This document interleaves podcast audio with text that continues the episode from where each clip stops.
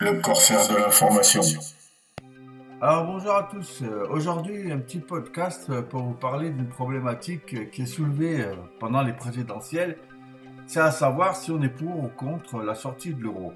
Alors j'ai vu un sondage dernièrement qui montrait que la majorité des Français avaient peur d'une sortie de l'euro. Donc c'est bien sur la peur que je vais aujourd'hui essayer d'expliquer pourquoi certains politiques, certains partis politiques essayent de jouer avec ça pour euh, mettre à l'écart euh, les partis comme le Front National qui prônent une sortie de l'euro. Alors quand on regarde dans le détail euh, la peur des Français pour une sortie de l'euro, on s'aperçoit que le principal argument avancé par les économistes et surtout par la, caste journalistique est que le retour au franc sera déprécié de 15% par rapport à l'euro. Alors qu'est-ce que ça veut dire? Ben, On nous explique que si le franc est dévalué de 15%, alors la dette de la France sera réévaluée, elle, de 15%, et que les économies, euh, le capital des Français, euh, sera déprécié euh, de 15% de la même manière. On va dire qu'on va s'appauvrir. C'est comme ça qu'on nous présente la chose. Alors moi, je suis pas économiste, je vais pas faire un cours là-dessus. Et donc, je regarde le cours de la bourse et euh, je m'aperçois en fait que l'euro, en mars 2014, c'est-à-dire il y a 3 ans, valait 1,30 dollars environ. Parce que quand on dit qu'une monnaie est pré- dépréciée ou appréciée, c'est en dollars, puisque c'est la monnaie euh, référence, c'est celle qui domine euh, les marchés mondiaux. Donc, euh, par rapport au dollar, l'euro était à 1,30$. Aujourd'hui, soit 3 ans après, euh, grosso modo, l'euro euh, vaut à peu près le dollar. Ce qui veut dire qu'en 3 ans, l'euro s'est déprécié de 30%. Alors, moi, je me pose la question, est-ce que en 3 ans, on s'est appauvri d'autant de pourcents? Euh, Est-ce que notre dette a explosé d'autant de pourcents? Bon, euh, c'est très simple de, voir que c'est faux et que cet argument euh, économique ne tient pas et qu'en plus, euh, euh, beaucoup d'économistes et de prix Nobel soutiennent qu'une sortie de l'euro serait plutôt bénéfique euh, au pays qui sortirait le premier de cette union monétaire. La réalité des choses est que l'économie n'est pas une science exacte et que la crainte, la peur que suscite ce changement de monnaie est due au fait que nous n'en savons rien en fait, purement et simplement.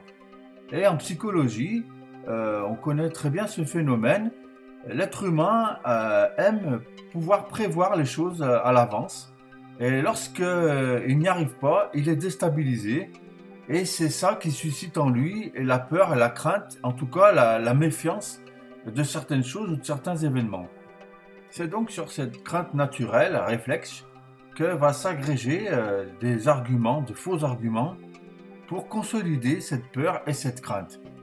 Alors pour résumer, voilà comment euh, on nous présente cette problématique entre ceux qui euh, voudraient une sortie de l'euro et qui, par goût du risque ou par provocation, euh, voudraient risquer l'économie des Français et, et mettre en péril l'intégrité économique de, la France par simple démagogie, pour faire plaisir, pour leur ego. Et il y a ceux qui, par prudence, par sagesse, euh, préféreraient rester dans la monnaie unique, dans l'euro, et ne rien risquer ne pas aggraver la situation comme il la présente. Alors vous l'aurez compris, ce choix, ce faux choix est un leurre. C'est comme ça qu'on nous présente la dualité euro contre sortie de l'euro. Mais en réalité, euh, on fait confiance aux gens pour qu'ils puissent prendre la décision la plus sage. En général, c'est ce qu'ils font. Et en nous présentant les choses de cette manière, eh bien, naturellement, on est plutôt enclin à se dire euh, pourquoi prendre des risques, euh, c'est pas la peine. Euh, autant rester dans l'euro, au moins on sait ce qu'on a, on sait pas ce qu'on gagne. Mais en réalité, la problématique est tout autre. Rester dans l'euro, c'est accepter, se soumettre à une institution qui gère à notre place l'économie de la France et les intérêts du pays. Et euh, à contrario, reprendre euh, une monnaie nationale, c'est prendre la main euh, sur les décisions économiques et retrouver une certaine autonomie, une certaine liberté quant à nos choix politiques et nos choix, nos orientations économiques.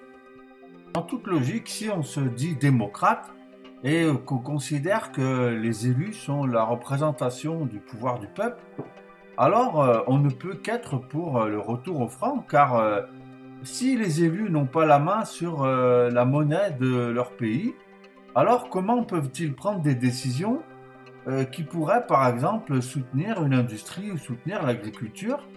Car celle-là, par la soumission à l'euro, est décidée à Bruxelles et c'est Bruxelles qui nous donne les directives pour que nous intervenions ou non euh, sur un pan de notre économie. Nous n'avons absolument aucun pouvoir euh, sur ça.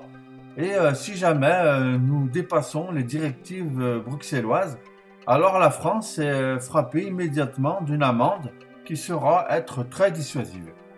Voilà alors la vraie problématique. Souhaitons-nous, oui ou non, nous soumettre à Bruxelles, à une institution non démocratiquement élue, ou souhaitons-nous prendre la main sur notre économie et agir en fonction de nos orientations politiques du moment. C'est un choix de liberté, c'est un choix de civilisation. C'est pas simplement euh, un choix qu'il faut euh, confier euh, à nos craintes et à nos peurs.